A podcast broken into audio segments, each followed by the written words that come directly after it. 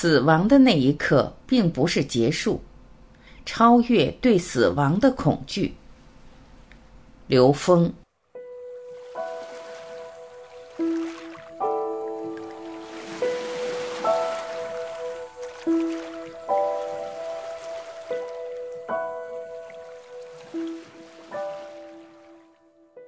我们讲一下濒死体验的一些例证。很多人在濒死的时候产生很多当时的那种感觉，后来被抢救过来就描述那个过程。在过去几十年甚至上百年的科学家在总结濒死经验的过程之中，发现有几个过程是出奇的相似。第一时间反映出来的就是先是有出体的感受。就像自己从自己身体里出来，看到别人在自己身边忙碌，然后进入黑洞，在一个很黑、很不同状态的黑洞里面，有的人是爬行，有的人艰难的前行，有的人是在里面飞，远处有光亮。当你从那个光亮里面走出来的那一刻，进入下一个概念，你可以看到亲人们出现在你的面前。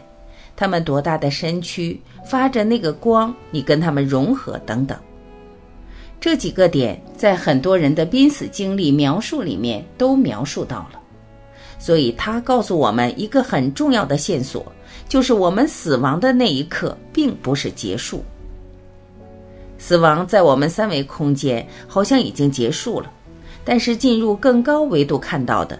我们体验到的那个境界，对很多人来讲，它比三维空间更广阔。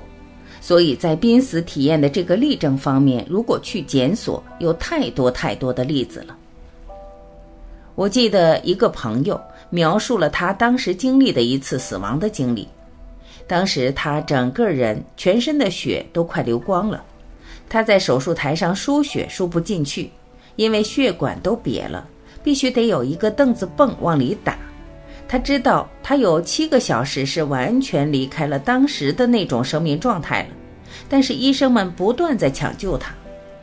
在这个过程中，他经历过死亡的一个过程。他通过那个黑色的隧道，艰难地跋涉到隧道的尽头，光球和光球之间还能够沟通。他知道还有很多很多生命能量和他在一起。他想到母亲的时候，他以最快的速度返回到他的身体了。这就是我们讲的起心动念，一下就让他回到我们的现实三维空间。那这个时候他再活过来以后，他追求的是什么呢？他到处在寻找生命的意义了。他在寻找死后他该去哪，因为他在那个过程中他觉得迷茫，他不知道他该去哪。虽然他经历过。但他觉得要去什么地方，变成他人生非常重要的一件事儿。人在濒死状态的时候，认为自己在梦境中看到的，或者在幻觉中看到的，和现实中看到的是完全没有分别的。人只有在这个状态之中，你跟他去对话的时候，所有向更高境界的引领就发生在这儿。为什么在所有宗教里都非常注意在人濒死时候的这种临终关怀，非常注重这个概念，就是因为这个时候人在寻找他真正的方向和归属。所以生死的过程实际是我们心灵考场的经历，它是一个考试题，它是我们一次经历。那这个考试对我们整个人生而言，它是最重要的一次考试。你能不能升到更高的维度，还是回到三维空间里面来？你是要留级，还是要重新复读？那这个时候是一个分水岭，是一个升级考试，是非常重要的一个人生的考试。生死的过程是心灵考场的经历，那珍惜生命是圆满人生的前提。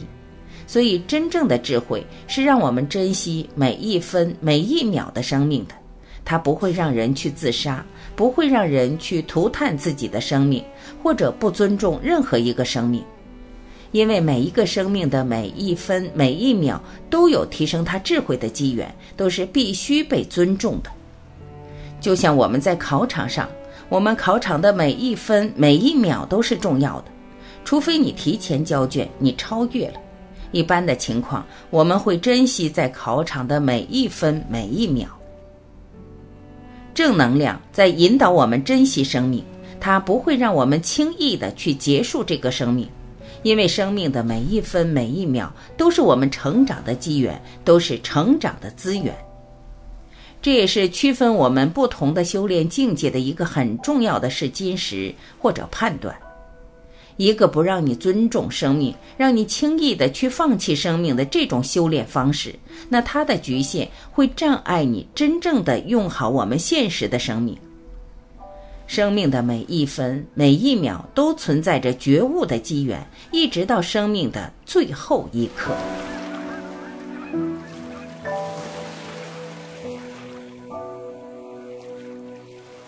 感谢聆听，我是婉琪，再会。